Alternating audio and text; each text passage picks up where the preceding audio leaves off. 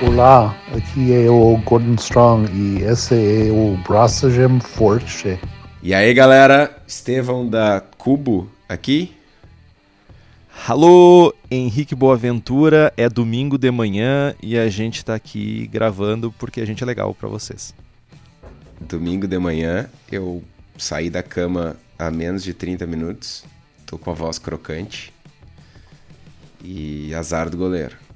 Eu já vi o Hamilton bater o recorde de 91 vitórias do Michael Schumacher. Então, tipo, tá uma, tu tá uma torcendo manhã maravilhosa. contra o alemão, cara. Não pode isso, tá errado. Meu, a Mercedes é alemã, velho. Pronto. Ah, né? Pronto, já, já acabei com o teu argumento. ok. Mas a corrida era na Alemanha, era em Nürburgring. E eu estive em Nürburgring ano passado. Então, tipo, feelings. Ano passado parece tão longe. Cara, ano passado parece, tipo, 99, tá ligado? Bizarro. Bizarramente. E aí, meu? Eu sei que tu tem muita história para contar hoje. Então, já vou direto perguntando para ti. Programa 68, perguntas e respostas, volume 5. Quem diria que a gente chegaria no volume 5 de perguntas e respostas, né? Mas conta aí, Kidó. Tu tem novidades aí, um monte de novidades para contar. Seja rápido, por favor. que o programa é longo. Vai, começamos bem. Uh, Daquele jeito. Serei rápido. Uh, cajuminamos uma fusão. O pessoal já estava. Quem acompanha o, o Braçagem Forte fielmente aí já desconfiava que vinha novidades. Uh, Suricato e Distrito, que é um brew pub de um amigo meu, ex-colega de faculdade, brother, vizinho de bairro. A gente tá se unindo. Criamos uma terceira marca, Cubo Companhia Cervejeira, que vai ser, digamos assim, a marca guarda-chuva. Né? Dona da Suricato e dona do distrito.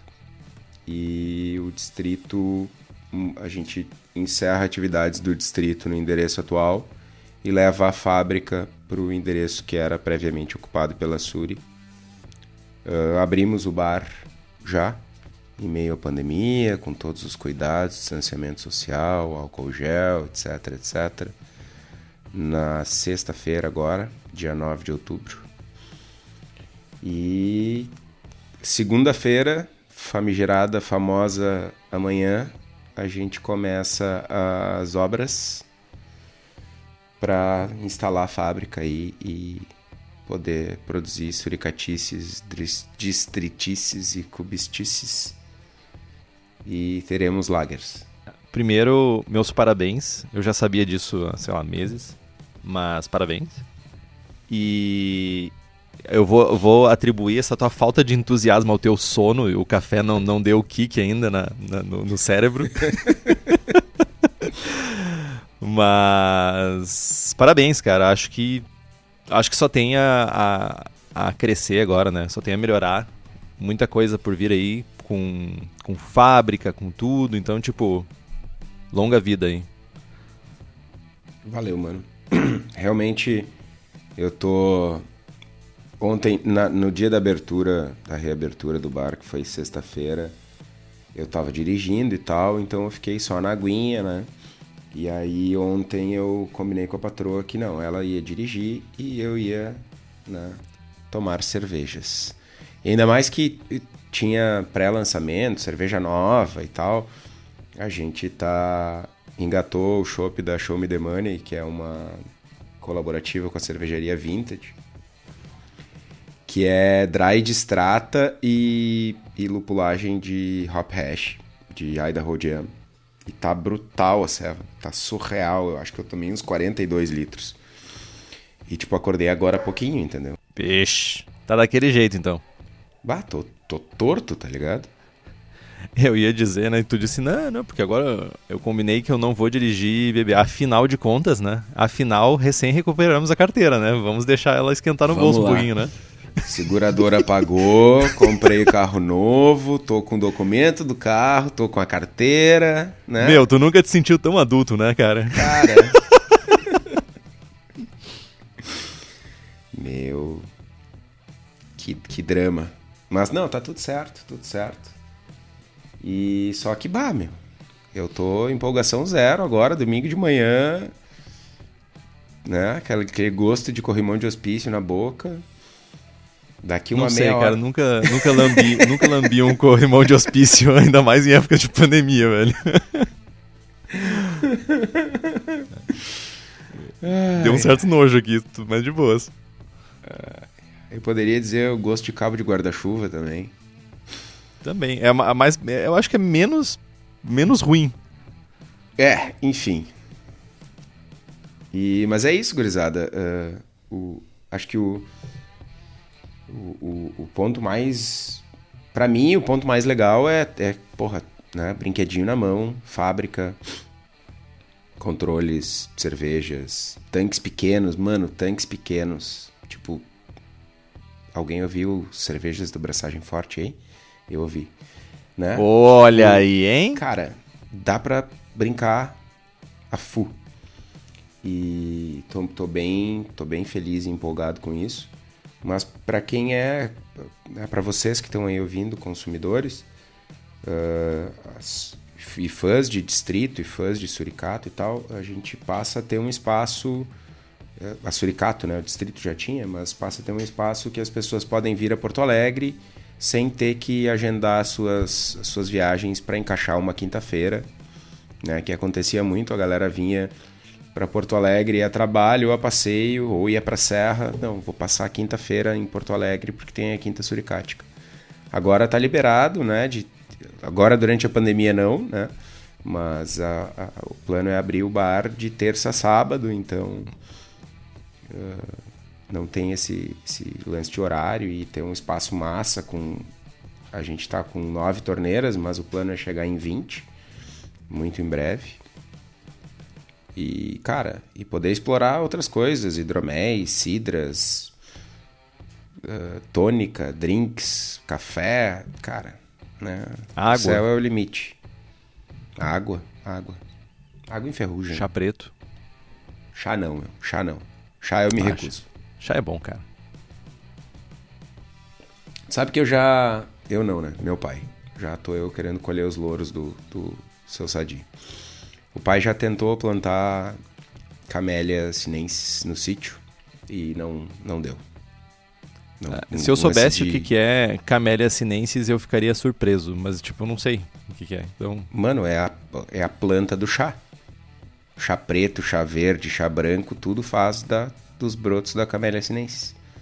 ah, agora eu posso ficar surpreso, então. Uh, rapaz, capaz. É.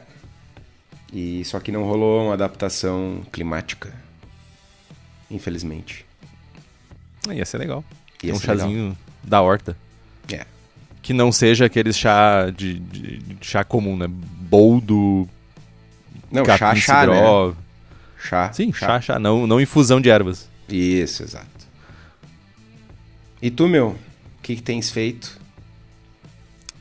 Cara, tirando as coisas comuns de, de pandemia, que é ficar de saco cheio e tudo, mas estamos propagando leveduras para voltar à produção. Ah, tinha dado uma parada porque a geladeira chegou no seu limite máximo aqui em casa e tipo, eu precisava dar uma vazão um pouco para cervejas. Ou seja, passou semanas bebendo que nem um cachaço. Talvez, eu não gostaria de falar sobre isso. Mas, na verdade, tipo, dei vazão. Como? Não sei. Fica aí a, a incógnita. Eu não Ah. recebi essa cerveja aí, mano. Não, né, meu? Tu sumiu. Faz duas semanas que tu desapareceu do mapa, né, meu? Só nessas loucurama aí de suristrístico, hein? E tenho feito também atualizado nas minhas leituras. Ah, tô, tô lendo. Li um e tô lendo outro livro do Ron Pattinson, que apesar de eu achar ele um ser humano às vezes um pouco detestável, ele tem uma literatura que me interessa. Eu li o Bavária, que é um, basicamente um relato de uma viagem dele pela Bavária, pela região sul e Franconia, na verdade, né? Ah, e é bem legal, é bem interessante, alguns lugares que eu já passei, alguns lugares que eu ainda gostaria de passar, então foi bem legal, ele tem uma maneira interessante de escrever, e agora eu tô lendo Scotland, que é dito quebrar todos os, os, O, a, o que foi definido no BJCP basicamente esse livro. Diz a lenda que acaba com, esses, com essas definições do BJCP de cervejas escocesas. Deve então, tá tô errado, curioso. então. Né? Ah, só pra dar uma cutucadinha. E tá, tamo também, tamo, tamo a caminho. É um livro bem longo, acho que é umas mil páginas. Então, tipo. Sério? tamo- sério, é um livro bem longo, bem longo. Mas ele costuma usar bastante foto também, então, tipo, pode estar relacionado a isso. Ah, Fiquei, fiquei curioso, mano.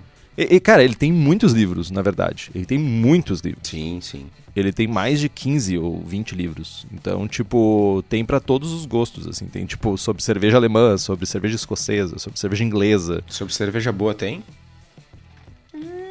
cerveja alemã, cerveja escocesa, cerveja inglesa. E, cara, uma outra coisa boa dessa semana que aconteceu, que a gente acabou não mencionando, é uma reunião com o Daniel, né? Que a gente tá cozinhando novidades aí. Parceria com a cerveja da casa, a gente vai trazer umas novidades pra galera aí que escuta o Braçagem Forte e pra quem não escuta também. Mas acho que isso aí vale a pena esperar realmente acontecer, porque de promessa a gente já fez muita, né? Fala pro ti, né, meu? Eu sigo. Cara, é, é época de eleição, meu. Agora que eu vou dar nas promessas, velho. Vixe. 666, vote que tó. Isso? Ti- Tipo isso. Nossa, eu, eu não sei, eu, eu gostaria de eu gostaria de saber qual é a tua plataforma política, cara, mas não. Ok. Cara, Tá, não meu. serve pra nada, meu. As pessoas votam pelo. Porque o candidato, a candidata é bonitinho, porque é amigo do meu tio, porque não sei o que, plataforma que é a Orma, meu. Tá, ó, vou vou fazer uma vou, vou fazer uma parada de utilidade pública. E isso não é brincadeira. Tudo o resto é brincadeira. Mas isso não é brincadeira. Votar é a sua arma, é a sua é a arma que tu tem pra poder mudar as coisas.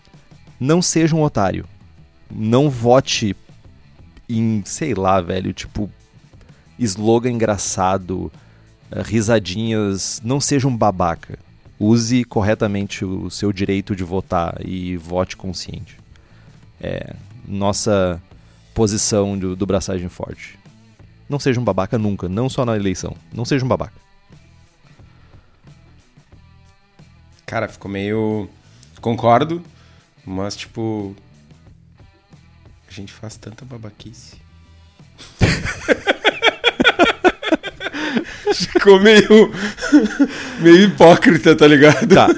Não seja um babaca, deixa pra gente. tá? Fica a dica. Vamos dar-lhe pra não tomar ali? Vamos dar-lhe. Não quer dar-lhe, Então. não deixe dar-lhe quem quer dar-lhe. Ok. Então, vamos começar pelas dúvidas dos nossos adorados, estimados apoiadores, que têm todo o direito do mundo de encabeçar essa lista. Então, começando pelo Matheus Tavares. Sobre o Wood Aged. Como usar adequadamente os cubos de madeira na cerveja, uma vez que após eles estarem hidratados, eles afundam e se misturam com a levedura no fundo do balde? Os cubos no fundo do balde não têm eficiência menor de extração de sabores, já que eles estão em repouso e em contato com a levedura do fundo? Cara, interessantíssima pergunta. Interessantíssima. E tu não sabe a resposta. Não, tô pensando, tô cajuminando uma resposta aqui. Assim, vou- enquanto tu pensa, eu tenho uma, uma visão sobre isso que é. Primeiro, sim, cubos no fundo do balde tem algumas coisas que vão acontecer. Por exemplo, se o teu resfriamento não for bom o suficiente, tu vai ter um trube no fundo da coagulação de proteínas e tudo isso, que pode criar uma camada que impede uma extração, um contato melhor entre a tua, o teu mosto e os cubos de madeira. Eu acho que sim, tanto ah, de proteína quanto futuramente de, de levedura que vai floculando, né? Tu realmente tu tá eu não diria que tu tá criando uma barreira que vai impedir, mas eu acho que tu vai diminuir. Então a minha solução é a mesma solução que eu uso para fazer dry hopping, que é usar um arinho, um, um fio de aço inox e amarrar os cubos de maneira que eles não vão até o fundo. Como é que tu vai amarrar os cubos? Vai fazer Então. tipo um colar de miçanga? Exatamente, miçanga de cubos cervejeiros. Mas aí E tem depois, que furar os e depois cubos. você pode usar no seu próximo, no próximo festival, você pode usar esse colar de miçanga de cubo cervejeiro, cara. Olha que ideia genial. Nossa. Na verdade, agora respondendo a pergunta do Kitó, você pode fazer um furo nos cubos e aumentar ainda mais a área de contato. Olha só. Tá, mas caso, caso o Matheus ou outro ouvinte não tenha uma furadeira em casa ou a paciência para furar cubinhos, ah, uma alternativa triste, dolorosa, é botar num bag, Uhul! né? Deve ter doído pra falar isso, hein? Doeu. Doeu. Coração, o coração pulou um- uma batida aqui, tá ligado? Cara, cara, o cubo de madeira, ele é um cubo. Ele tem lados e pá. Então, tipo, não é difícil de amarrar e fazer um, uma- um cestinho pra que eles fiquem, sabe, seguros, suspensos sobre. Voc- Vocês se ligaram que, tipo, a, a Suricato lançou, a Suricato e o Distrito lançaram a Cubo, Companhia Cervejeira e tal. E aí a gente vai ficar na pergunta do Matheus aqui o programa inteiro falando de Cubo só pra fazer Forçar a uma. máquina. Né, pra fazer uma retenção de marca na memória de vocês, tá ligado? Cubo, cubo, cubo, cubo. Entendi. Entendi. Boa, boa, que tá boa. Próxima pergunta. Felipe Bianchini. Ah, o que fazer com cubos de madeira? Quanto é 2 ao cubo? Felipe Bianchini, vocês sabem algo sobre evitar ressaca na cerveja caseira? Além do álcool em si, que é o mais fraco que nossa teimosia, sempre. Vi uma vez que acetaldeído e acetato teria alguma relação com o aumento de ressaca. Procede? Bom, ah, primeira maneira de evitar ressaca é. Cara, esquece isso aí. Não, não evita. Continua bebendo. Ah, não tem, né? Não tem mágica. Mas sim. ah, eu, não- eu não sei até que ponto é real, mas eu ouvi o mesmo. O mesmo comentário que acetaldeído e acetato tem ah, um- uma propensão a aumentar a dor de cabeça e né, álcool superior e tal, piora. Então, mas eu, eu confesso que eu não tenho o, o- sei lá, como dizer, o, o background da química aí para dizer se procede ou não. Mas na dúvida é bom cuidar e fazer cervejas, né, melhores. O que tu acha, Henrique? contribuindo, ah, sim, a- uma, uma porção mínima de acetaldeído puro, né, de, se- se- seja lá como tu vai extrair acetaldeído puro, causa dor de cabeça. Ela causa o efeito de dor de cabeça. É uma via metabólica que a gente tem no nosso organismo que o acetaldeído vai lá e estraga nosso, nosso fígado e dá dor de cabeça. E pá Falou Ah, bonito. tem duas coisas que tu pode fazer, tá? E isso pra mim é uma regra quando eu tô tomando cerveja, porque primeiro, eu não bebo tanto e segundo que eu não gosto de ficar de ressaca. E eu não gosto de ficar bêbado também. Acho não, não acho legal. Aqueles litros de cerveja que tu falou que, né, evaporaram. Isso. Meu, eu tenho 1,90m, eu sou quase um Sherman, tá ligado? Tipo, o tanque é grande, velho. Entendi, E entendi. Mas na real eu alterno muito com água. Eu tento sempre ah, fazer pelo menos, tipo, sei lá, 500ml de cerveja, ah, 300ml de água ou uma garrafinha d'água. Eu tento sempre me hidratar bastante, porque a ressaca está muito relacionada à desidratação. E a segunda coisa é que. Ok, tu foi lá naquele lugar maldito que faz aquela cerveja, que faz aquela flash cerveja em três dias tem uma Pilsen, sabe? Cheio de acetaldeído, aquela maçãzinha verde deliciosa. Ah, e no outro dia de manhã tu tá morrendo, que nem o que tu tá hoje. Mas não é por efeitos de acetaldeído, é por efeito de quantidade de cerveja, no caso dele. Café. Ah, Café. alguns, dos efe- alguns dos estudos mais recentes apontam que café ah, não elimina, mas abranda, diminui os efeitos do acetaldeído no estômago, no, no, no organismo, na verdade, né? Então, tu pode tomar café que vai te ajudar a diminuir o efeito da ressaca. Café. Deixa eu buscar mais uma caneca aqui. Pergunta do Fabrício Ferreira dos Santos. Posso recarbonatar uma cerveja? Isso traz algum off-flavor ou complicação para a bebida? Por exemplo, uma cerveja que estava no growler ou no barril e acabou perdendo o gás. Priming poderia ser utilizado para isso? Sim. Não vejo nenhum problema em fazer isso. Uh, o que eu penso na minha cabeça aqui é que uh, se o ácido carbônico, né, que acaba sendo gerado, de alguma forma pode impactar no resultado da cerveja lá na frente.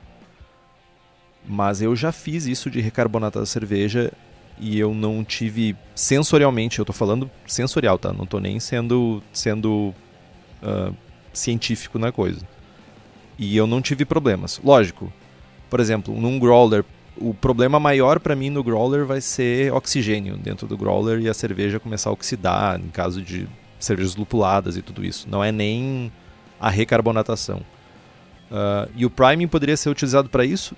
Sim.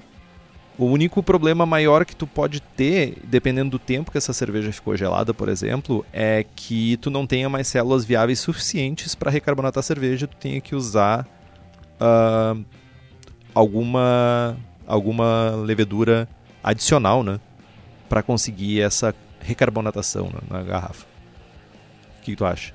Com relação ao ácido carbônico, eu li um estudo alguns uns anos, talvez, atrás, e a quantidade de ácido carbônico que se forma na carbonatação, no fim das contas, é muito pequena. Uh, uh, e, e, ela, e ele é... Uh, ele se des, descajumina, ele se. Desprende? é, não, ele se desforma, ele degrada. Isso, degrada. Degra degrada é. é bonito. Ele degrada quando a cerveja perde a carbonatação. Então, tipo, é meio que de boas carbonatar eternamente.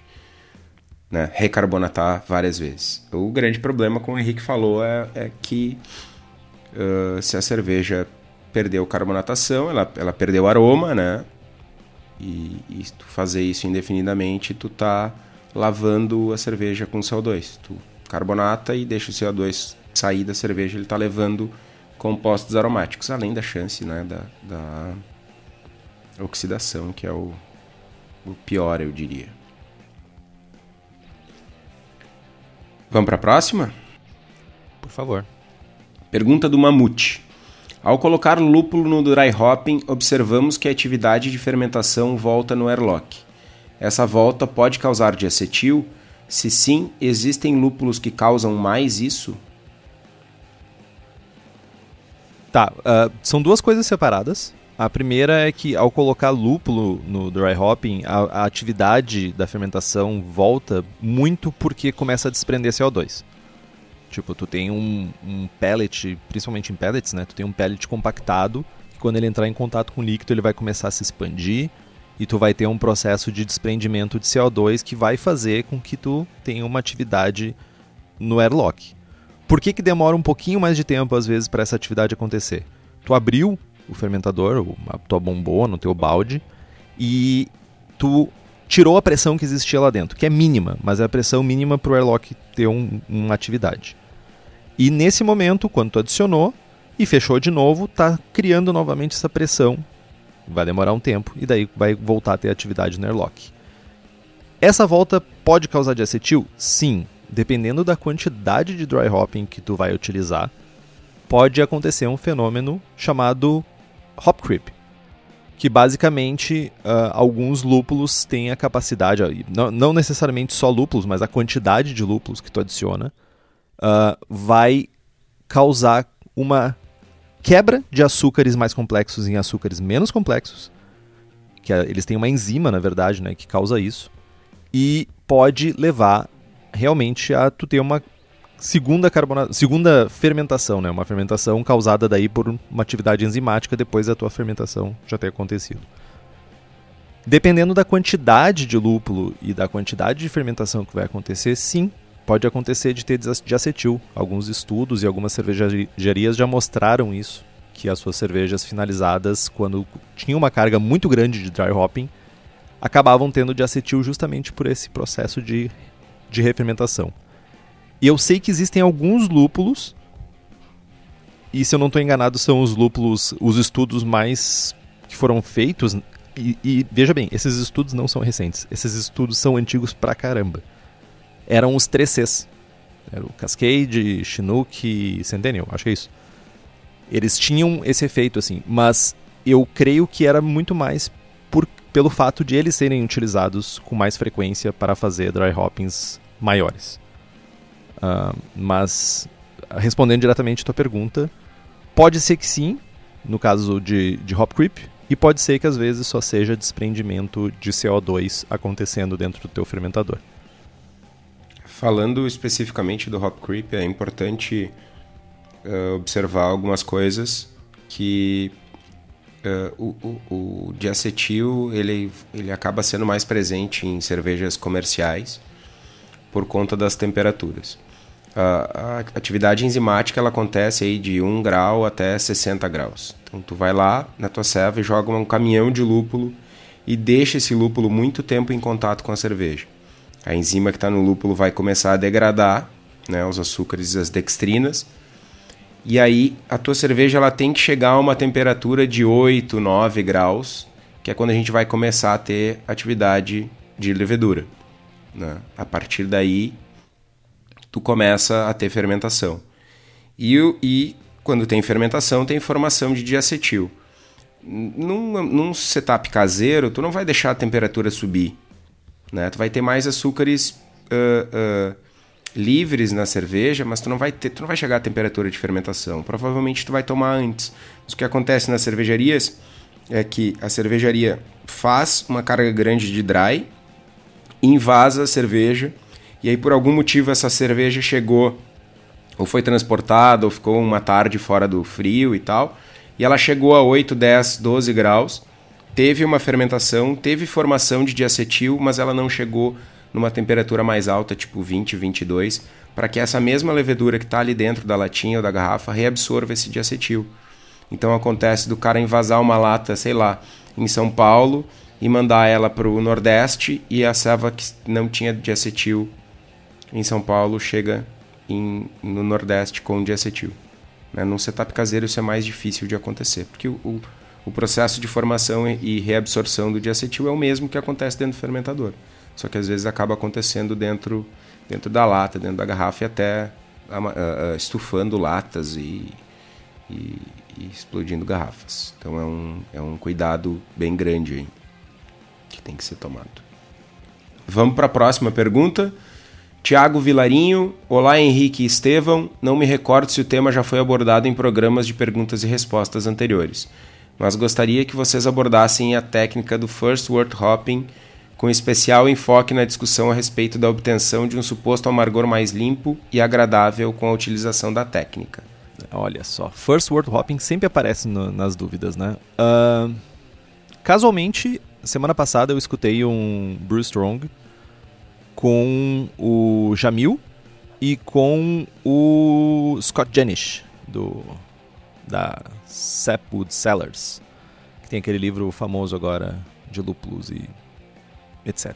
Que, diga-se de passagem, está sendo traduzido nesse momento pelo pessoal da editora Crater. Então, lembrando que a gente tem aquela berolinha, berolinha forte, uh, usando o código Braçagem Forte diretamente no site da editora, na loja da editora, você tem descontinho e nós ganhamos uma berola sem você ganhar, sem você gastar um centavo a mais. Então entra lá no editoracrater.com.br barra loja e compre seus livros. Na real, vocês gastam centavos a menos, porque tem desconto com o cupom Braçagem Forte. Meu, é win-win. É ganha-ganha. É isso aí. Mas voltando ao First Word Hopping. Uh, essa parada do amargor mais limpo faz um pouco de sentido, como diz o estimado Jamil, abraço Jamil, que nos escuta lá diretamente dos Estados Unidos. Cara, se tu ferve uma coisa insanamente por muito tempo, tu vai acabar removendo aromas e sabores daquela coisa porque vai volatilizar, principalmente no caso dos lúpulos. Então, esse amargor mais limpo é porque a cerveja tem um amargor, ela continua tendo amargor, só que sem o sabor do lúpulo ou sem o aroma do lúpulo. Então por isso que se atribui muito essa questão de amargor mais limpo ao First World Hopping. Tu tá adicionando o lúpulo muito no início da, no caso, antes da fervura, né, quando tu tá fazendo a lavagem da, do, do, do mosto, e tu vai ferver por mais tempo, tu vai ficar mais tempo em contato, mais tempo quente. Vai aquecer isso... por, mais que... por mais tempo, no caso, né? Exatamente, isso vai volatilizar aroma e sabor, por isso que supostamente tu tem esse amargor mais limpo. Por outro lado, uh, o Scott Jenish, um estudioso né, do, do lúpulo, aí, fez, fez disso a sua história nos últimos tempos. Aí. E ele trouxe um fato interessante que eles usam mesh hopping, que não é a mesma técnica, mas eles usam mesh hopping para diminuir a quantidade de metais pesados provenientes dos uh, cereais e do malte utilizado na suas cervejas, para consequentemente diminuir a oxidação da cerveja. Então, é uma outra técnica, mas tipo, faz mais sentido do que o First World Hopping. Mas como o Kitó já disse em algum momento, a, a, acima de tudo, para cerveja, sei lá, que tu não busca um sabor de lúpulo evidente ou um aroma de lúpulo evidente, ajuda a não ter boil over, a não derramar tudo. Mas eu não, não usaria First World Hopping, para mim não faz sentido. E estudos mostram que não faz sentido. E Kitó, alguma coisa a complementar? Não. Falei bem? Falou bem. Eu sou foda. Ricardo Miranda, gosto muito de fazer saisons. Minha Opa. dúvida é com relação à carbonatação ideal, pois ela pede um volume maior de CO2, mas ao fazer a carbonatação forçada estou tendo dificuldades para conseguir aquele nível frisante. Acaba aumentando apenas espuma. Existe uma melhor maneira de fazer isso via carbonatação forçada? Não chacoalhar o post-mix seria uma recomendação ou não tem nada a ver? Outra hipótese, as cervejas da escola belga são privilegiadas ao fazer carbonatação via priming para atingir a famosa perlage? Valeu. Ricardo, parabéns por gostar de fazer saisons. Tu é o cara. Saisons são, são é um estilo, cara, mora no meu coração e geral não não valoriza. Uh, sim, saisons uh, requerem, pedem uma carbonatação mais alta. Só uh, uma pequena correção quando a gente faz a tradução de, do, do frisante, frisante é uma carbonatação super baixa, na real. É tipo. Me ajuda a lembrar, Henrique, em inglês aí. É. Não me lembro. Não me lembro. Não me lembro. Até porque as cervejas inglesas não usam essa carbonatação Sparkling. frisante. É, sparkling. Sparkling é, é tipo jorrando espuma pra tudo no telado. Não, mas tem, tem os três da súmula de hidromel lá, meu. Meu, eu não sou juiz de hidromel, cara. Petillant. Petillant é o frisante, que é tipo. Né, quase nada de carbonatação. Bom, enfim. Existe sim uma melhor maneira de fazer a carbonatação para a gente conseguir uma carbonatação mais alta. E essa melhor maneira é fazer priming. Via carbonatação forçada, uh, é, tipo, essencialmente é a mesma coisa, mas, na minha experiência, uh, total empírico, é que quando a cerveja passa mais tempo uh, sob, uh, sob, a mesma pressão, né, ela fica carbonatada, sei lá, por uma semana ou duas no, no, no frio, eu consigo uma incorporação melhor ou maior de CO2. A impressão que eu tenho é que ela não tem um desprendimento tão rápido. Né? Aquela coisa de, de formar menos espuma, aquela espuma de refrigerante, né? na hora e, e ter um desprendimento de, menor de bolhas. Mas isso é totalmente empírico, pode ser coisa da minha cabeça. E, mas com priming sim, com priming tu consegue níveis maiores de carbonatação, inclusive a Flecha Flecha, que é a nossa saison que está voltando agora. Uh, a rolha da garrafa voa tipo 6, 7 metros de altura. E, e, e tu claro, para servir é uma droga infinita, porque se tu ratear vira só espuma. mas tu servir na maciota, tu consegue fazer ali um dedo de espuma no copo e a selva fica super carbonatada com aquele desprendimento de bolhas eterno, assim, por horas. É bem massa. Algo a comentar, Henrique? Uh, eu ia comentar uma coisa de novo, uh, eu não, não fui muito atrás sobre isso, eu vi mais relatos e pessoas comentando em posts e tudo isso. Então, em uma conversa num longínquo ano passado com o Meneghetti, o Lucas Meneghetti lá do, do Royster, o queridíssimo amigo da, do Braçagem Forte aí, Uh, nós estávamos falando sobre algumas cervejarias americanas, norte-americanas, falando sobre uh, carbon lenta, carbonatação lenta, slow carbonation, que seria um processo de tipo de meses carbonatando a cerveja, lentamente aumentando a carbonatação até que ela chega no ponto ideal de carbonatação dela e que isso daria uma espuma, isso daria uma sensação na boca diferenciada. Uh, acho que acima de tudo, uma carbonatação com mais calma, mais lenta, ela vai fazer com que tenha uma homogeneização maior do CO2, né, do, do gás, no teu líquido. Então, uh, ficar chacoalhando o post-mix e tentar tomar logo em seguida não é a melhor opção. E eu também diria que no teu caso, se tu está servindo do post-mix, pode ser que a tua torneira também esteja mal regulada. Isso pode ser um indício também. E é isso. Boa. Vamos para a próxima. Vinícius de Moraes. Sobre ajuste de água, explica para nós o que é alcalinidade residual e que ajustes são feitos. Olha aí. Já adiantando que nós vamos ter sim programa sobre água, acho que é uma das coisas que mais nos cobram, é para sair logo em seguida aí passando o episódio 70. Pode cobrar a gente, pode pode botar na lista aí que vai sair. Alguns Promessa? Promessa. Que agora cagou. Agora é, é, época de eleição, vou prometer. Mas eu vou cumprir, ao contrário de outras coisas.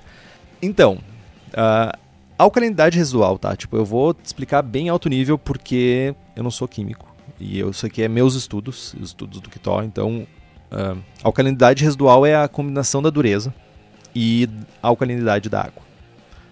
Então, dureza da água está relacionada à concentração de cálcio e magnésio que quanto mais concentrado, mais dura é a tua água, né? mais dureza tem a tua água. Então ela afeta diretamente o pH da mostura e ela determina também o quão resistente que a nossa água vai ser a mudanças do pH.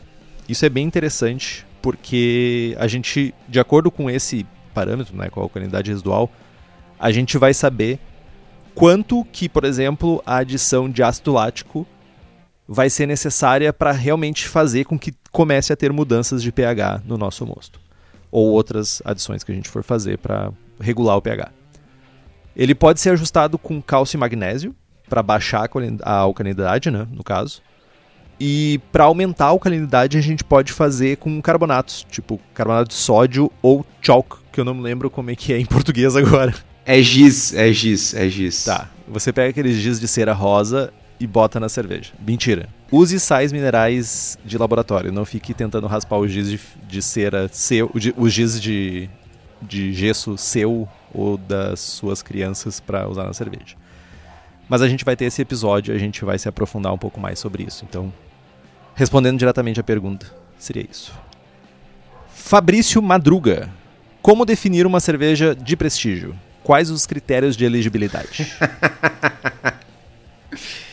Cara, uh, é, na verdade, isso aí a gente consulta o Instituto Nacional de Cervejas de Prestígio, presidido por mim, e é totalmente aleatório. Não, mano, é, é uma zoeira. É, o lance do cerveja de prestígio, na real. Uh, o, o, prestígio, a riada do prestígio é, é porque tem alguns produtos que não tem aquela atratividade. Por exemplo, vou falar de, vou falar de outra coisa que não cerveja, pastel.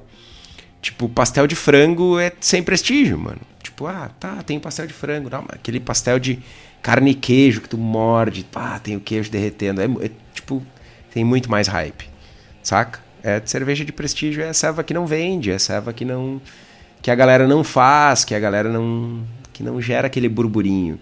Uma sour colorida com fruta vende, tem um apelo e tem um burburinho em volta muito maior do que uma Scottish Light, tá ligado? É isso. É. Meu, eu vou, eu vou definir numa frase o que é cerveja sem prestígio. White IPA. Isso White é uma IPA. cerveja sem prestígio, cara. É uma Isso- cerveja sem prestígio, apesar de ter IPA no nome. Exatamente, cara. Tu pegou um nome que é hype, que tu, meu, se tu bota IPA, cara, num chinelo de tira, velho, vende. É isso. Tipo, qualquer hophead vai comprar. Mas tu pega e bota uma Witbier amarga. Meu, é ruim. Tipo, não tem jeito de fazer. Sabe como é que tu faz pra uma White IPA ficar boa? Não faz uma White IPA. Eu já fiz, cara, e tipo, tipo, O que que tu fez já com ela, mano? eu bebi. Sério? Sério, mas tipo, cara, é, sabe, tipo assim, é, é, Eu bebi. é tipo, é, tipo assim, tá ligado? Eu não, tu, não- tu não chega num bar e diz, assim, nossa, cara, hoje eu vou tomar uma White IPA. Não, porque é ruim, porque não é legal, porque não combina. É, é querer, é, que- é querer criar estilo, tá ligado? É BJCP mes- tirando o estilo do bolso. Da mesma forma que tu não chega no bar e diz, ah, hoje eu vou tomar essa Scottish Light. Porra, essa não, isso eu cerveja." faço. Ah, mas é que tu é retardado, né, meu? É também. Enfim. Ai, ai, ai. Mas Ai. é isso. Eric Ferreira. Quais os prós e contras de usar antioxidante na cerveja caseira? Quais os indicados e como deve ser utilizado? Prós e contras. Os prós é que a cerveja não oxida Boa. ou diminui. Não, é, é- usar o antioxidante é, é evitar, tentar evitar ao máximo a oxidação da cerveja, né? Que em alguns estilos pode ser bem, bem ter um impacto bem mais significativo, né? E ah, contras é que se tu não está fazendo a adição da maneira correta, tu pode diluir a cerveja, tu pode até mesmo oxidar a cerveja mais, né? E no caso de uso de ácido ascórbico, algumas pessoas já notaram, já observaram uma redução de pH da cerveja. Algo sutil e tal, mas tu pode ter um impacto sensorial. Também pode ser usado o metabisulfito, e que também pode trazer um impacto sensorial ah, se não usado da maneira correta, que é um caráter sulfuroso residual. Boa. Guilherme Wood. Gostaria de saber a opinião de vocês sobre starters de vitalidade. Por exemplo, vou braçar uma lager. Tenho aproximadamente 50 bilhões de células no vial e meu pitch será de 300 bi. O starter calculado pelo Brewfather é de 2 litros. Acham que um starter de vitalidade seria suficiente? Obrigado. Então, tem uma coisa. Se a pergunta é exatamente sobre starter de vitalidade, não, não vai ser suficiente. Porque o starter de vitalidade é diferente de um starter de viabilidade. O starter de vitalidade é um starter que a gente faz um pouco antes da fermentação para garantir que as leveduras vão estar ativas quando entrar em contato com o mosto. Já o starter de viabilidade é um starter que a gente faz para aumentar a quantidade de células viáveis que vão fermentar o teu mosto. Por essa razão, ah, esse é aquele processo mais longo, é um processo que passa aí tipo de 18 a 24 horas, onde a cerveja vai estar em fase aeróbica e vai estar se multiplicando, criando novas células, e depois tu decanta para poder levar somente as células para dentro do fermentador e fazer o teu processo de fermentação. Então, não. ah, se tu tem 50 belas. 50 belas. 50 bilhões de células ativas e tu quiser propagar até 300 bilhões, tu vai ter que passar por um starter de viabilidade. E depois, se tu quiser fazer um de vitalidade para já jogar a levedura ativa no teu mosto, toca a ficha, mas faz o de viabilidade primeiro. E falando em levedura, quem tem tudo para nós, cervejeiros caseiros, é a Levtech. São nove tipos de Saccharomyces, oito tipos de bactérias, blends, bretas e também leveduras específicas para cervejarias. Além disso, consultoria em boas práticas de fabricação, controle de qualidade, montagem de laboratório, treinamento de pessoal e o tão desejado banco de leveduras. Importante, fala com a Levtech que você. Eu, eu vou começar a fazer uma coisa que o Jamil faz, cara. Eu vou pedir para cada um dos nossos apoiadores criar um e-mail específico para os ouvintes mandarem e-mail dizendo que escutaram no Braçagem Forte e para dizer assim, ó, obrigado por apoiar eles. Vou, vou ser pedinchão, vou continuar minha atividade de pedinchar e vou pedir para os apoiadores, para os patrocinadores fazerem isso e para os apoiadores para mandar e-mail. Bloco 3. Oh, não, ficou estranho isso.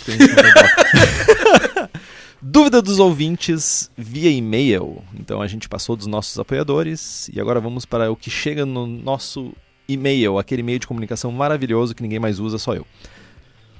Wellerson Killian. Espero que eu tenha falado corretamente teu nome, Wellerson, Wellerson, não sei.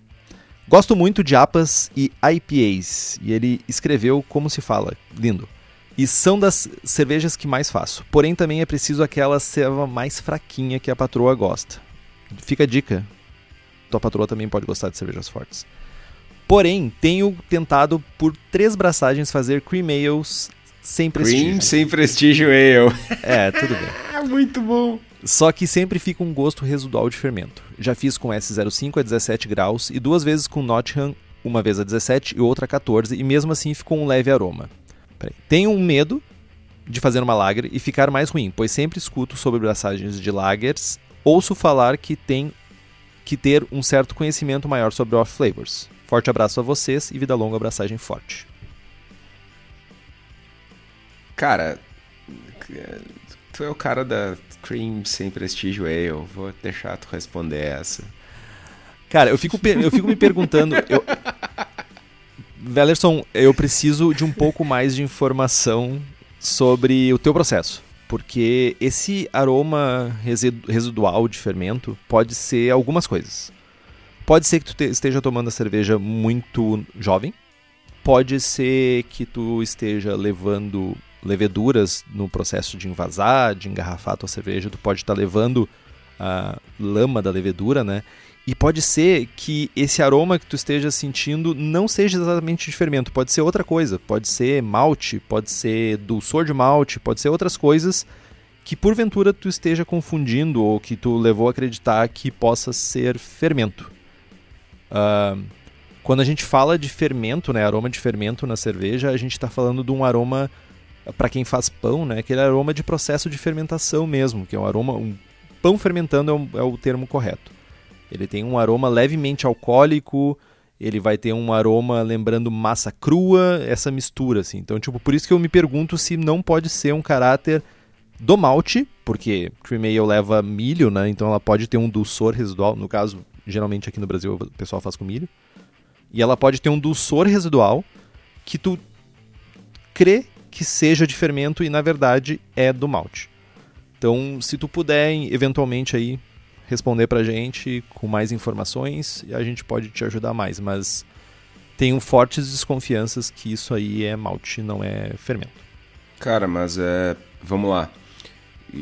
Se for fermento, né, o que, que eu sugeriria? Uh, tenta repetir a tua, a tua, a tua cream ale com S05 a 17.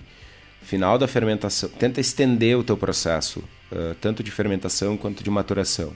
Ah, fermentou ali em 2, 3 dias a 17, sobe para 22, deixa uns 2 dias a 22, garante que a fermentação terminou, leva essa cerveja para zero, deixa uma semana, duas semanas a zero, garante que toda a levedura vai decantar. Se tu quiser ela bem cristalina, pode usar gelatina ou um outro clarificante. Tu vai garantir que a tua cerveja esteja limpa e límpida.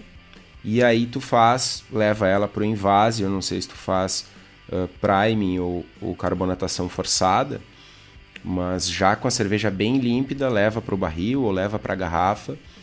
Né? E, e, é a tendência é que tu esteja uh, uh, com gosto residual de fermento é porque a cerveja está jovem e tu está levando levedura ou parte da cerveja aspas mal fermentada adiante, né? Então estende um pouquinho o teu processo de fermentação, estende um pouquinho o teu descanso de acetil, estende a maturação dela, que tu, a tendência é que ela fique mais limpa e isso, caso seja realmente uh, sabor de fermento, deve sumir.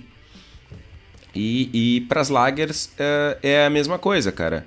Tu tem que uh, né, seguir o processo e, e, vai demorar mais tempo.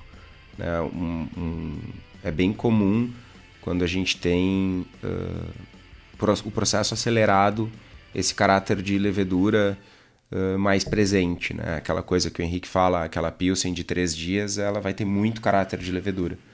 Né? Então, se, uh, não tem mistério fazer lager, Não tem que ter mais conhecimento sobre off flavors. Acho que conhecimento sobre off flavors é algo que a gente tem que buscar sempre. Mas é isso. É, segue o, o processo, né? não tenta acelerar, que a chance de dar certo aumenta bastante. E acompanhe a série Será que Deu Ruim? Que a gente está falando sobre todos os off flavors, ou pelo menos grande parte deles aí, que vai te ajudar também. Diego Botomé. Como funciona essas adições malucas da Omnipolo Suricato, como por exemplo colocar cookie, brownie, doce de leite na cerveja? Cara, isso não é nem de perto doido comparado com o que esses malucos fazem. É possível isso com um set caseiro sem dar cagada? Cara, eu deixo, é isso, possível. eu deixo isso pro mestre do, do, do- das cervejas que não são cervejas. Eh, Obrigado, Henrique. Cara, eu, eu, eu não sei se eu fico muito feliz por ver Omnípulo barra Suricato ou meio desconcertado, tá ligado? Eu, eu fico muito triste pro cara tá querendo fazer isso em casa. Ah, deixa, deixa, mano. É divertido. Mas vamos lá. Cara, ah, eu vou dar um exemplo aqui, que é uma serva que, cara, teve na forma aí várias vezes e vai sair ainda agora com a fábrica, vai sair. Eu já adicionei alfajor, mano, na fervura. Ah, azar. Tipo, 40 alfajores pra 20 litros de serva. E, mano, é, cada ceva que tu vai fazer uma loucuragem assim é um desafio, é um tu não sabe se vai dar certo. É possível fazer? É possível. Mas tem aquela combinação que não vai dar certo.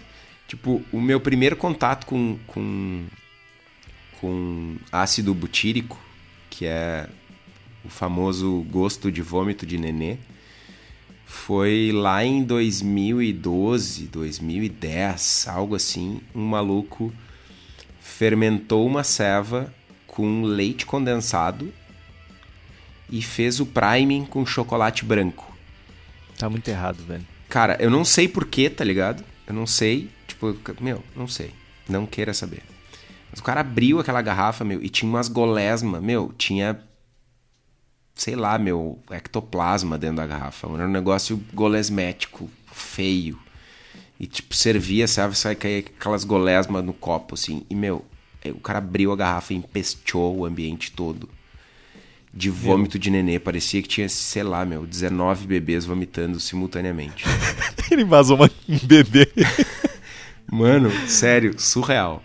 Então, assim, esteja preparado para né, dar crepe. Mas ah, uma, uma boa maneira, ah, ao invés de utilizar o ingrediente em si, é utilizar o. o... Bom senso e não fazer esse Não. tipo de cerveja.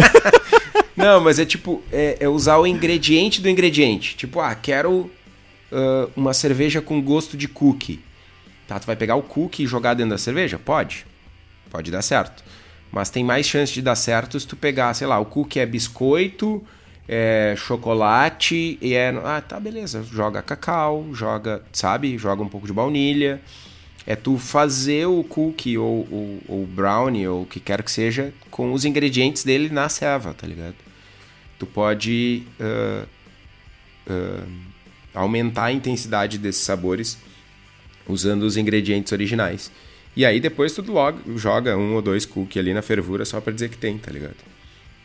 É uma alternativa que Uma reduz boa. o risco.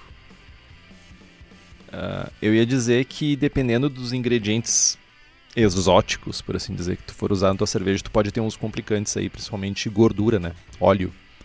Ah, teve, eu não lembro quem, acho que foi o Mikkeler que botou coxinha de frango frita numa cerveja. Não lembro quem que fez isso. Isso é, isso é absurdo. Hambúrguer, E- acho que foi o Yepe. Acho que foi a Pode Evelyn. ter sido. Eu não sei qual dos Mikkelers que foram. Enfim. Cuide. E, sei lá, cara, tem. Só no BJCP tem mais de 120 estilos, cara. Será que precisa Mano, fazer de- isso? precisa, precisa. Deixa a galera fazer as loucuragens, deixa a galera testar, meu. Tá, é um pouco de salada e um pouco de droga, meu. Tipo, eu sou a salada e tu é a droga, tá ligado? Meu, Pois é, tudo bem. Salada é sem prestígio, velho. Não dá nem barato. É, mas vai vida longa, cara, só digo isso. Beleza, pessoal. Passando então as dúvidas dos ouvintes do Instagram agora, do Insta. Pipoqueira, Kitó. Vale a pena ou é desnecessária? Na verdade, o, o ouvinte mandou o nome de uma outra pipoqueira, mas eu generalizei. Mal aí. Cara, falando em pipoqueira, uh, eu sou o cara dos, do tribloco ali, das três panelinhas. Eu. Hum, eu. Como é que eu vou dizer isso, meu? Eu, sabe quando tu, tu fez um negócio a vida inteira e aí tu vê uma solução melhor e tu teima em, em dar o braço a torcer. Meu, tu tá ligado que tu é super incoerente, né? Porque, tipo, tu fica falando de fazer cerveja com frango assado, velho, e, tipo, e usa tribloco, meu. Tu é um incoerente, velho. Tu é Cara, um, um como incoerente. É tu, como é que tu disse? Um pouco de salada e um pouco de droga? É, isso aí. Mano, drogas, velho. Não, mas, cara, uh, eu... A pipoqueira no setup caseiro aí é... É, é lindo, mano. Não tem... Não tem porquê, além do saudosismo e, e querer lutar contra. Tipo, tu consegue fazer muito boas cervejas. E é uma coisa que eu sempre digo, assim. A qualidade da ceva, ela tá vinculada ao processo meio que de trás para frente. O processo mais crítico é o processo de invase. Depois do processo de invase é o processo de fermentação. Só depois que a gente vai chegar na, na fervura e na mosturação. Então, se tu tem algum dinheiro sobrando, é difícil, ainda mais em tempos de crise, mas se tu quer investir no teu processo, investe no invase, depois na fermentação e, e vai vindo de trás para frente. Saca? Tu consegue fazer uma ceva linda, maravilhosa, perfeita, fodalhástica com um mosto ruim, com um mosto zoado, com um mosto, qualquer mosto. Tu consegue ganhar medalhas com um mosto feito com DME, tá ligado? Agora, tu pode ter o melhor mosto. Se tu não fermentou direito, ou se por acaso oxidou no invase, ou não está carbonatado direito, ou qualquer outra coisa, ou contaminou no invase, mano, já era. Saca? Então, a parte da produção de mosto é o que menos importa. E aí o pessoal fica brigando por um, um percentual. Ah, minha eficiência foi de 82,7%. Cara, isso dá tipo 3 gramas a mais de, de malte, tá ligado? Tipo, aquele grãozinho que caiu na hora que tu tava botando no moinho, caiu para fora ali essa diferença percentual. Então, meu, compra 200 gramas de malte a mais ali, joga dentro, bota uma colherada de açúcar, mano, que já compensa essa diferença de eficiência. Sabe? Então, os, uh, uh, uh, acaba não fazendo muito sentido. Eu vou ter um equipamento tribloco ali, três panelinhas na cervejaria de 10 litros, porque eu quero, porque meu equipamento da fábrica é tribloco, eu quero ter um equipamento teste o mais próximo né, do, do, do, do, da grande escala. Mas é um, é um outro cenário, mano. Eu estou tentando fazer lotes em equipamentos diferentes e que eles sejam os mais parecidos possíveis. Né? Agora, quem está em casa não tem isso. Tu não está fazendo 20 litros para depois fazer 2 mil, saca? Então, mano, pipoqueira neles, velho. Vale a pena muito. E quem tem a pipoqueira mais hypada, mais barata, mais fodalhástica do país é o Daniel da Cerveja da Casa, que está sempre desenvolvendo novos equipamentos. E eu já dou um spoiler aqui: o Daniel está fazendo as panelas agora. Então, assim, cara, imagina só, tu tá comprando de uma homebrew shop que o cara é visionário, meu. O cara tá comprou os equipamentos para fabricar as panelas para fazer as pipoqueiras, que é a Beer Maker Cara, é esse tipo de pensamento de vou baratear o meu produto, vou fazer o meu produto do jeito que eu quero para que ele fique da melhor maneira possível para o meu cliente, para o meu consumidor, é o cara, é o tipo de fornecedor que eu quero ter para sempre. Aí, além disso, né, a cerveja da casa fabrica vários equipamentos voltados para o cervejeiro caseiro. Fiquem ligados, eles estão sempre lançando novidades para facilitar a nossa vida e vem coisa nova por aí. E para quem é da região metropolitana de Porto Alegre, dá um pulo no espaço da Cerveja da Casa, lá na rua Paracatu 220, no bairro Igara, em Canoas. E para quem não é de Porto Alegre, entra no site, ou região metropolitana, entra no site cervejadacasa.com. Só lembrando que agora, em outubro de 2020, a gente ainda está em pandemia. Então dá uma ligada para lá ou entra no site para ver como é que estão os horários de atendimento. E, meu, comprem as suas pipoqueiras.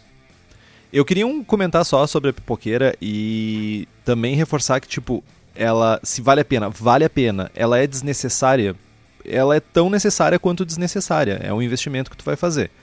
Mas principalmente para quem tem pouco espaço, para quem tem um espaço reduzido em casa, pessoal morando em apartamento, uh, ela, ela se paga assim pela incomodação que ela evita, né? Tipo, eu não tenho uma pipoqueira, eu tenho o meu equipamento, mas eu tenho um espaço relativamente ok para fazer um brew na bag com esse meu equipamento e eu também tenho aquele fato, eu sou desenvolvedor e desenvolvedor tem mania de fazer tudo por conta própria.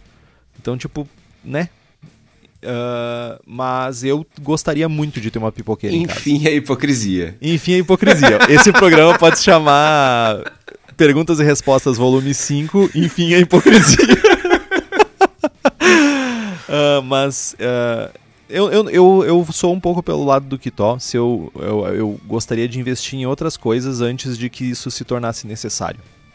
Mas eu não vejo por que alguém não comprar, saca?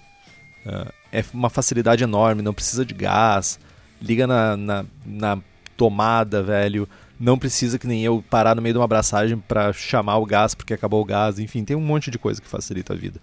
E ela tem uma, uma parada muito interessante, que principalmente para quem usa gás, que ela tem uma repetibilidade muito grande, porque ela é ela é eletrônica, né? Então, tipo, tu consegue garantir que sempre a fervura vai ser naquela temperatura, que sempre a mostura vai estar tá dentro daquele range, tudo isso. Então, isso é muito interessante também para quem quer ter uma repetibilidade maior. Mas vamos adiante, que o programa é longo. Os sais que usamos para corrigir a água da abraçagem podem afetar negativamente a carbonatação com priming? Cara, uh, não sei, acho que não.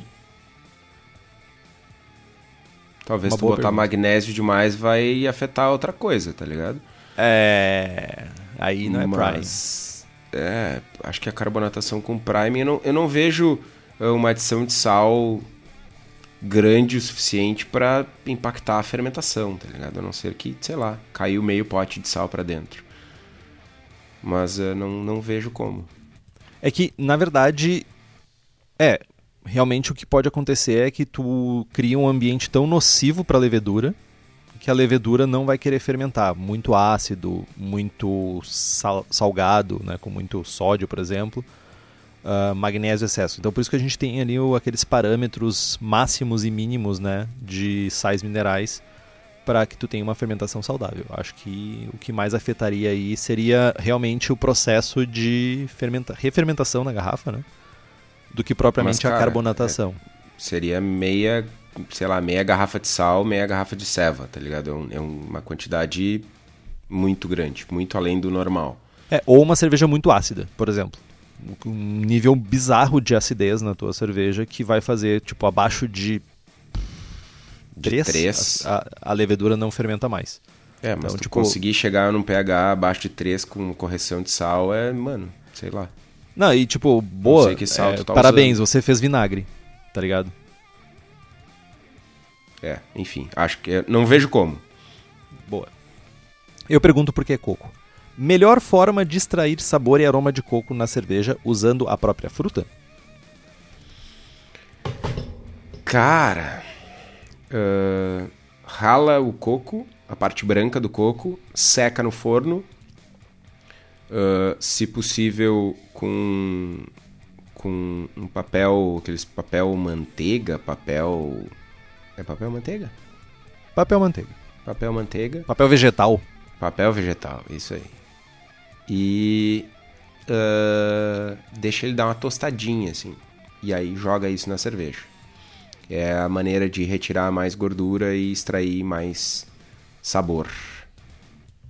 Sabor como diria o, o francês aquele do programa de TV. Nossa. Ok. Temperatura alta de refermentação na garrafa altera o sabor final da cerveja? Sim! É para responder direto assim, mas vamos lá.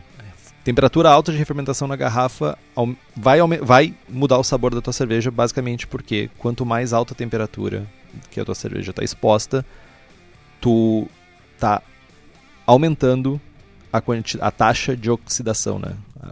Tá oxidando mais rápido a tua cerveja.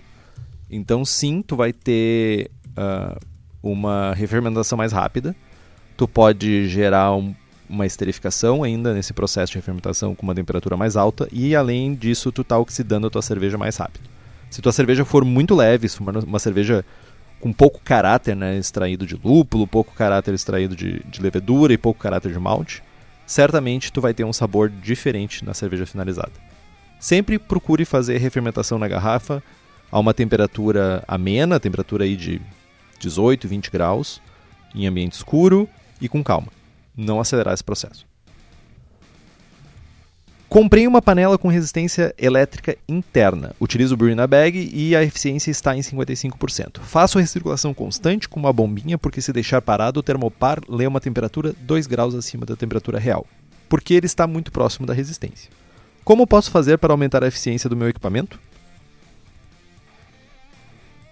Hum, 55 é realmente baixo, né? Eu tenho umas ideias, cara. Tá. Primeiro que eu realmente sou contra esse negócio de aumentar a eficiência, mas 55 realmente pode ser que tenha alguma coisa estranha aí. Primeiro, garantir que teus cálculos estão todos corretos. Isso é bem importante. Fazer uma abraçagem de calibração do teu equipamento é muito importante. Uh, eu verificaria a tua moagem, se tua moagem não está muito grossa. Eu verificaria também se tua mostura não está muito curta. Uh, para brew na bag geralmente é recomendado aí 75 minutos, justamente porque tu tem, principalmente o pessoal que faz brew na bag com full volume, que é todo o volume da água, tu tem as enzimas muito uh, dispersas no líquido. Então faz sentido tu fazer uma mostura mais longa para que as enzimas tenham contato maior aí com o amido e converter em açúcar. Uh, recirculação constante não é um problema, é uma coisa boa na verdade. E um outro ponto também é que geralmente a galera deixa o malte dentro da panela e como tem a recirculação constante, não mexe mais na cama de grãos. Uma coisa que o pessoal do Brewlosophy uh, começou a notar no seu processo e que eu comecei a fazer em casa e notei também é que mexer o, o, o malte, né, aquele, aquela cama de grãos, de 10 em 10 minutos, aumenta em 5% pelo menos a eficiência do equipamento. Porque, novamente, tu está mexendo nos maltes, vai deixar a enzima com mais contato com amido e tudo isso. Então, eu acho que seriam esses pontos assim para para verificar.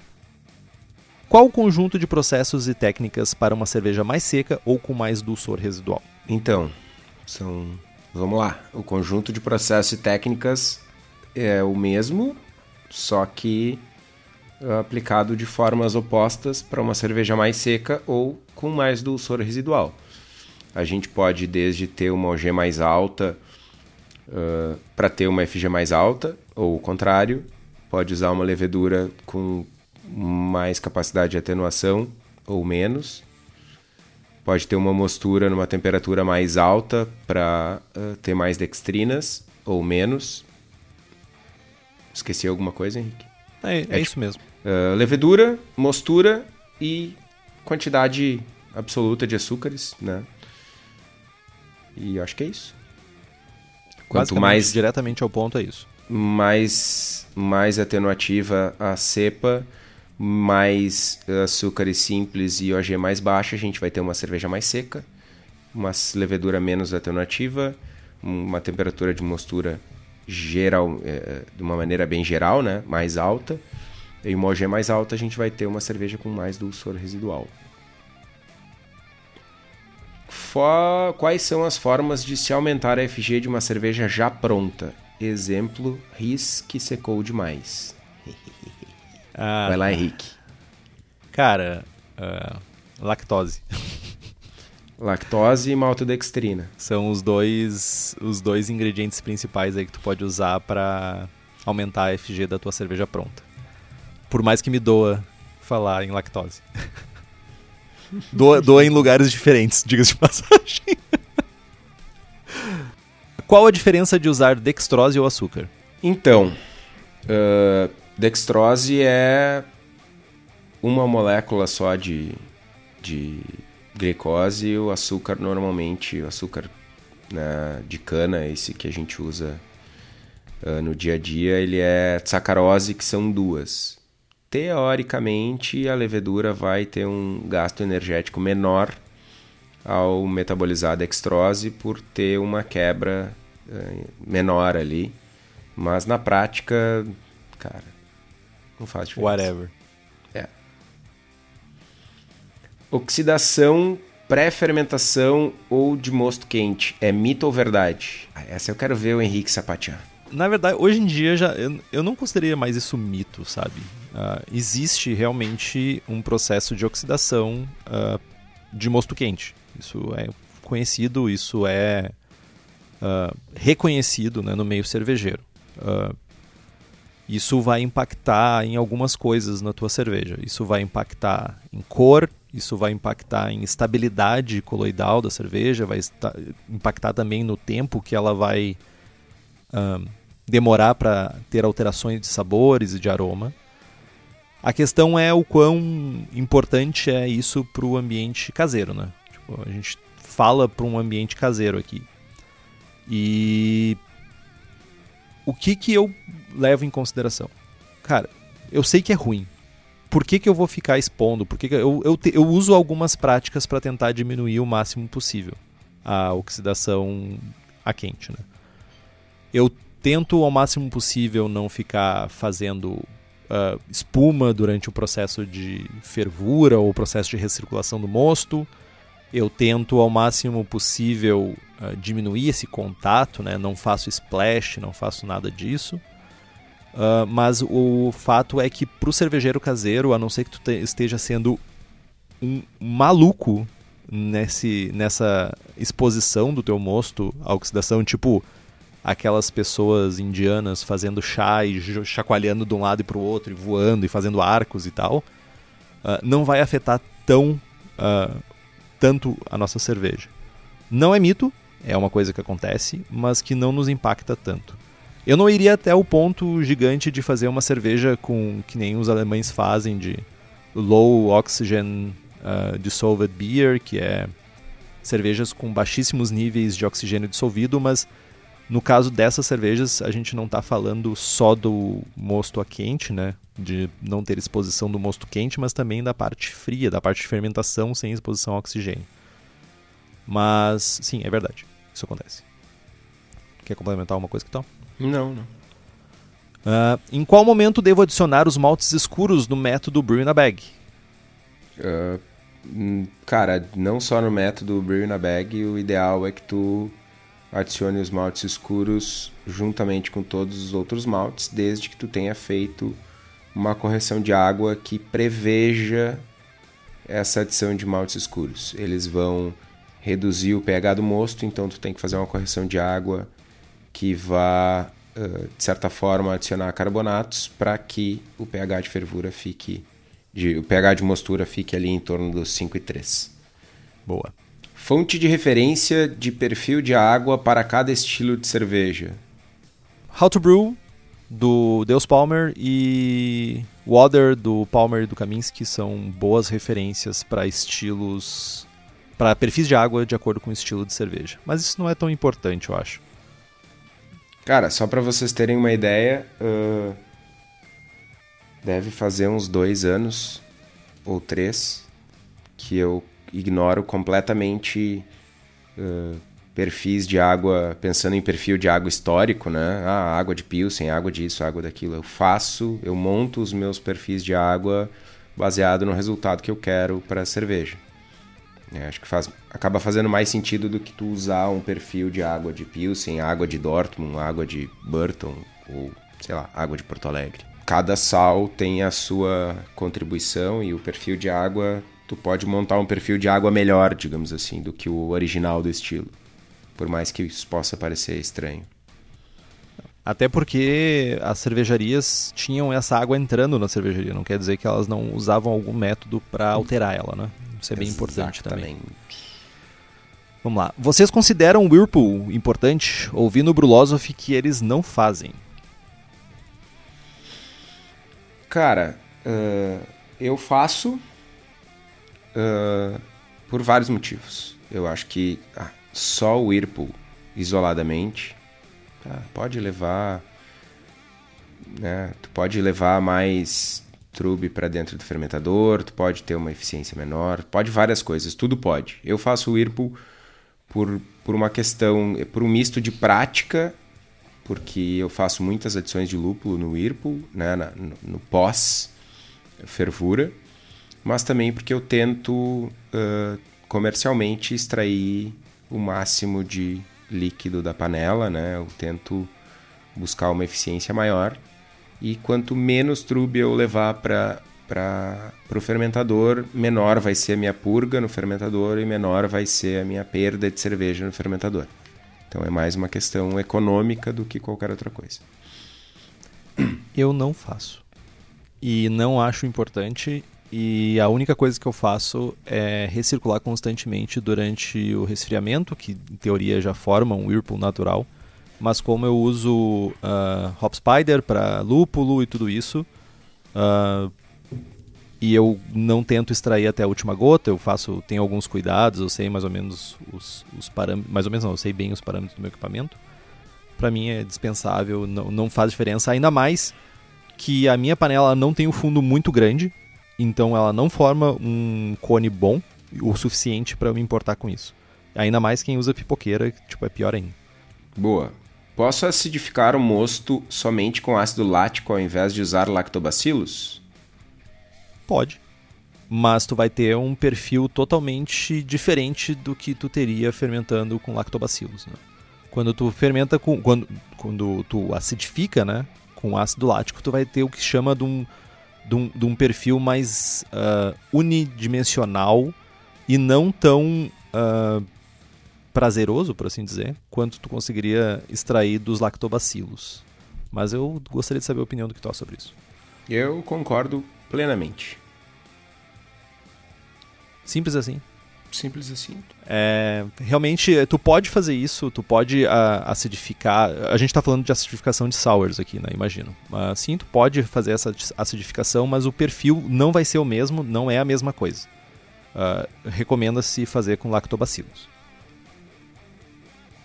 Uh, como de fato medir o teor alcoólico? Já li várias formas.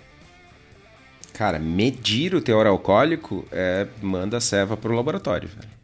É isso aí, não tem outra explicação. É, a não ser que tu queira fazer algo muito, sei lá, tem uns equipamentos muito piroclásticos em casa, velho. Mas é isso, velho. Dá para estimar o teor alcoólico. É, que aí, aí é a diferença da é, é FG, ou G menos FG vezes 0,131, ah, na, na, mais uma meia dúzia de número.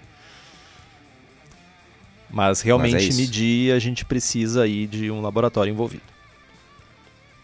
Chiller de imersão de cobre, quais os riscos? Uh, acho que o maior risco que vai ter no chiller de imersão de cobre é da oxidação do cobre, né? Ele é um, ele é um metal que ele é mais, ele é menos resistente à oxidação e ele cria uma pátina em volta. Acho que esse é o nome correto, pátina. E dependendo do tipo de oxidação, tu pode chegar ao nível de furar o chiller, tu pode ter eventualmente adicionar sabor na tua cerveja, então tu precisa ter um cuidado maior com um chiller de cobre do que tu teria, por exemplo, com um de inox, né? Lógico que tu precisa cuidar do de inox, mas a limpeza é mais fácil, por exemplo. Faz sentido? Sim, faz sentido. Por que é difícil sair belgas feitas aqui no Brasil como as da Bélgica? Treta. Cara, vamos lá. Vamos lá, vamos lá.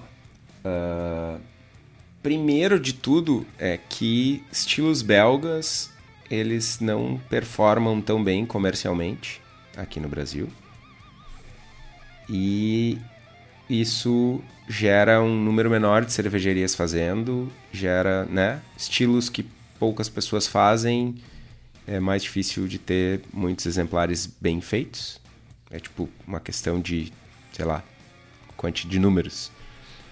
Uh, mas tem ainda uh, os exemplares que chegam no Brasil, por muito tempo eles chegaram oxidados, chegaram com muitos problemas, e é aquela coisa do padrão uh, ser desvirtuado.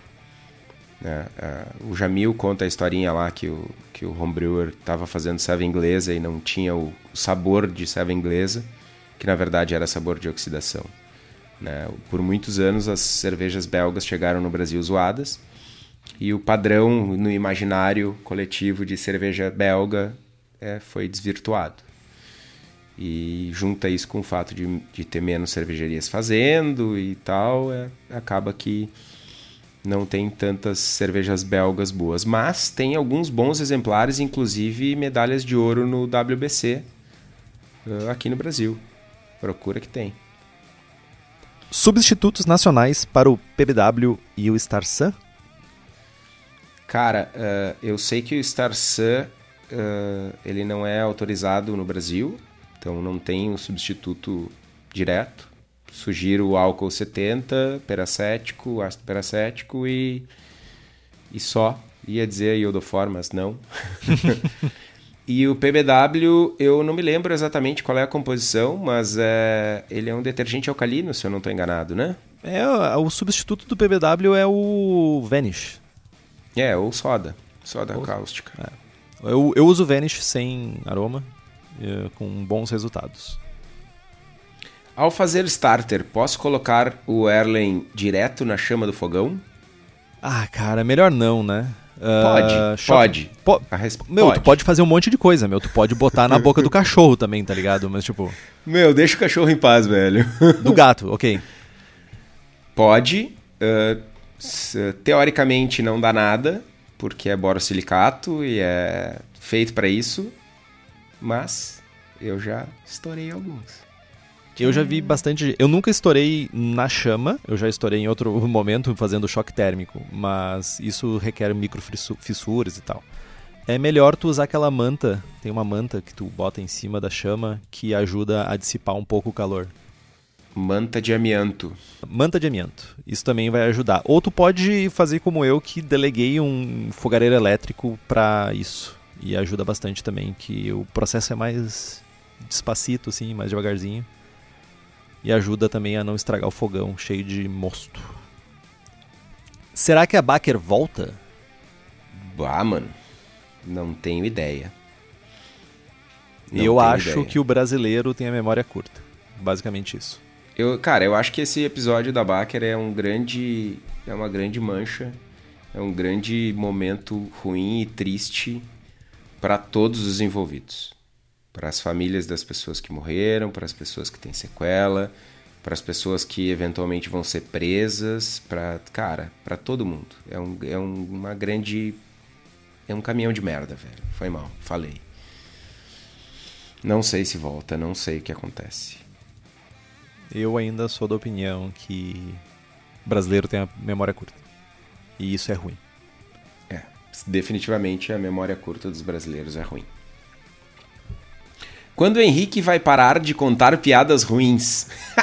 Meu, uh, Michelangelo parou de desenhar, Picasso de, parou de desenhar, Beethoven terminou, parou de compor, meu, o cara compôs praticamente surdo. Não, não vou parar de fazer minhas piadas ruins porque essa é minha arte. Meu chapéu. Ok.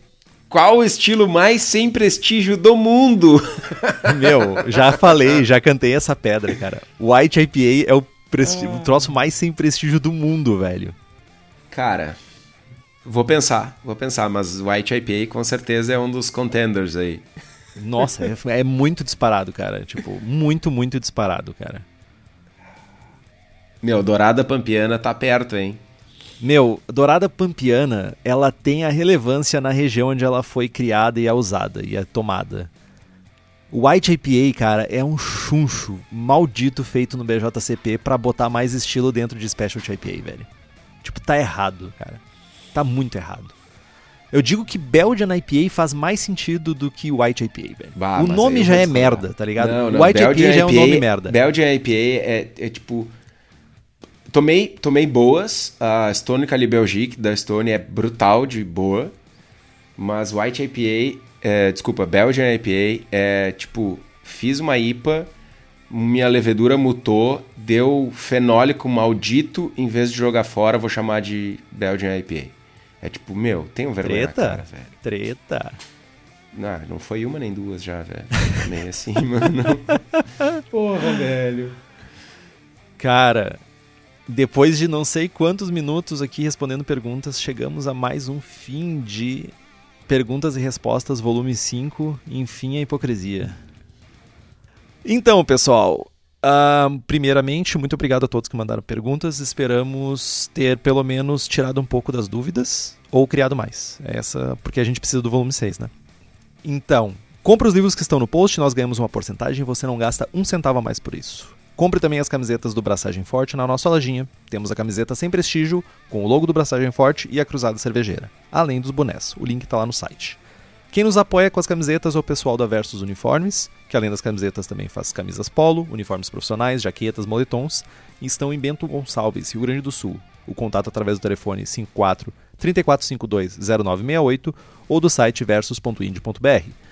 Faça como Caio Fukuzaki, Felipe Augusto Kintzer, Luiz Henrique de Camargo, Douglas Susbar, Felipe Lécio e Luiz Gutierrez Quitolina e nos apoie pelo Apoia-se do Braçagem Forte, apoia.c barra Braçagem Forte. O link também está no post. Curta a nossa página no Facebook, nos siga no Instagram e assine o feed pelo nosso site. Também estamos no Spotify, Google Podcasts e Deezer. E se você gosta do programa e quiser fazer um review em qualquer uma dessas plataformas, significa muito para nós. Compartilhe o episódio com seus amiguinhos. Tem dúvida, sugestão de pauta, críticas, quer anunciar sua empresa ou seu produto? E-mail para contato@braçagemforte.com.br ou mande uma mensagem para nós no Facebook. É isso que. E é isso. Braçagem forte. Braçagem forte.